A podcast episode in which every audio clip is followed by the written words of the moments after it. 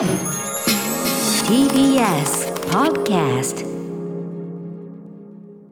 時刻は7時49分です。TBS ラジオキーステーションにお送りしています。アフターシックスジャンクション。はいパーソナリティはラップグループライムスターの歌丸です。そしてはい水曜パートナー TBS アナウンサーの日々真央子です。ここからは新概念提唱型投稿コーナー。水曜日の企画はこちら。シアター一期一会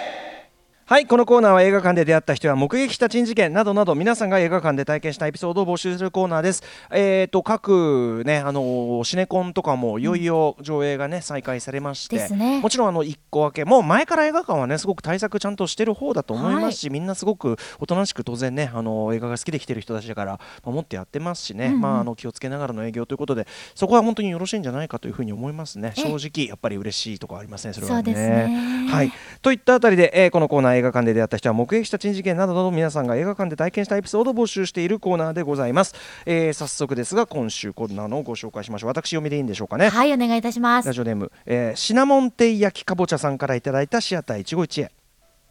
2009年新宿バルトナインにガスバンサント監督作「ミルク」を見に行った時のシアター一期一会です同性愛者である主人公ハーベイ・ミルクが政治家となり同性愛者だけでなく全ての主観的弱者を救おうとする姿にひどく感動してしまいエンドロール中も涙が止まらず場内が明るくなって当時30歳の男が泣きじゃくっているのが恥ずかしくお慌ててトイレに駆け込みひたすら顔を洗い続けました。素晴らしい作品でしたね、ミルクね、えーようやく落ち着いてロビーに出るとほとんどのスクリーンで次の上映が始まっているようですでにお客さんはほとんどいませんでした泣き顔を見られずに済んだとほっとしてエレベーターに1人乗り込み、えー閉まるボタンを押そうとした直前に2人の男性が乗り込んできました。片方の男性が抱きかかえられるような様子に体調でも悪いのかなと不安になったのですがどうも泣いているようでした。もう一人はこちらを見て少し困ったような照れたような顔で会釈されたのであ大丈夫なんだと安心した頃エレベーターは地上につき扉が開きました。その時その泣いていた男性が僕たちは絶対に彼のことを忘れちゃいけないんだと涙声でつぶやいているのが聞こえ同じ映画を見ていたことに気づきました。ミルクを見ていた。おそらくその2人はパートナーでこの映画にさまざまな思いが重なったのだろうと思ったらようやく落ち着いていた僕まで、えーまた泣きそうになってしまい困ってしまいました。最近のニュースに触れて、えー新宿の雑踏に紛れていったあの2人の背中と涙をふと思い出しました。いや映画館って本当にいいものですね。もうこのメールを読んでるだけでちょっと込み上げてきちゃうぐらい。もともとミルク本当に素晴らしい作品です、その、えっとハーベイ・ミルクというね、うん。そのまあ、同性愛者ということをカミングアウトして、えーそのまあ、いわゆる LGBTQ 立場向上のために戦って、まあ、最後なかなかちょっと悲しい結末を迎える話ではあるんだけど、あのもともと映画も素晴らしいし、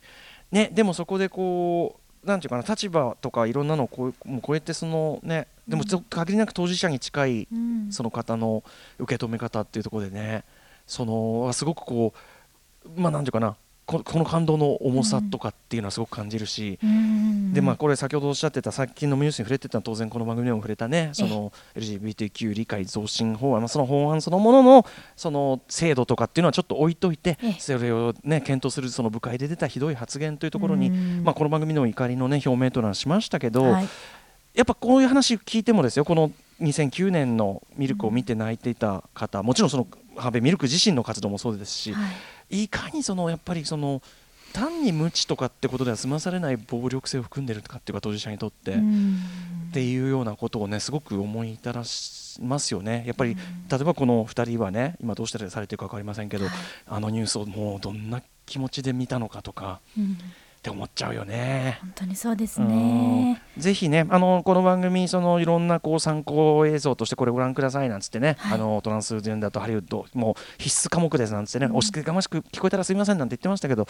まあ、ぜひもちろんガスバンさんとミルク素晴らしい作品なので、はい。僕も確かバルトナインで見たと思いますんでね同じとこで見たなぁなんて思いますね。うん。いやでもちょっとあとさこそういうこととはまた別にええ。やっぱそのある映画をものすごいもう200%受け取ってる人の姿ってもうそれだけでうん。感動しちゃうよねなんかね。いやーこのセリフですよね、うん。この日のこと彼彼のことを忘れちゃいけないんだっていう言葉、はい。いやーなんか映画が代弁してくれるってたまに自分の人生の中で、あの、はい。あって、うん。その映画にをそのタイミングで見られてよかったなっていう経験ありますけど、はい。はい。このたまたまエレベーターに一緒になったって、うんうん。これがなんだか奇跡の出会いというかね本当に一期一会で、本当ですよね、うん。そのシナモン亭焼きかぼちゃさんも泣いててここの時間遅くなっちゃったわけだから、うん。たまにありますよねあの映画館でこれはまずいぞと。うん。大の大人がこの状態はちょっと恥ずかしいぞみたいな。ある別に誰も見てないけど無駄に格好つけたりするねえまあそういうのも込みでねそうですねみんなそれを耐えてる感じも含めてね、映画館ですよね。そうですはいということでシアター一期一会まだまだ、えーメール募集しております。はい、宛先は歌丸アットマーク tbs.co.jp までです。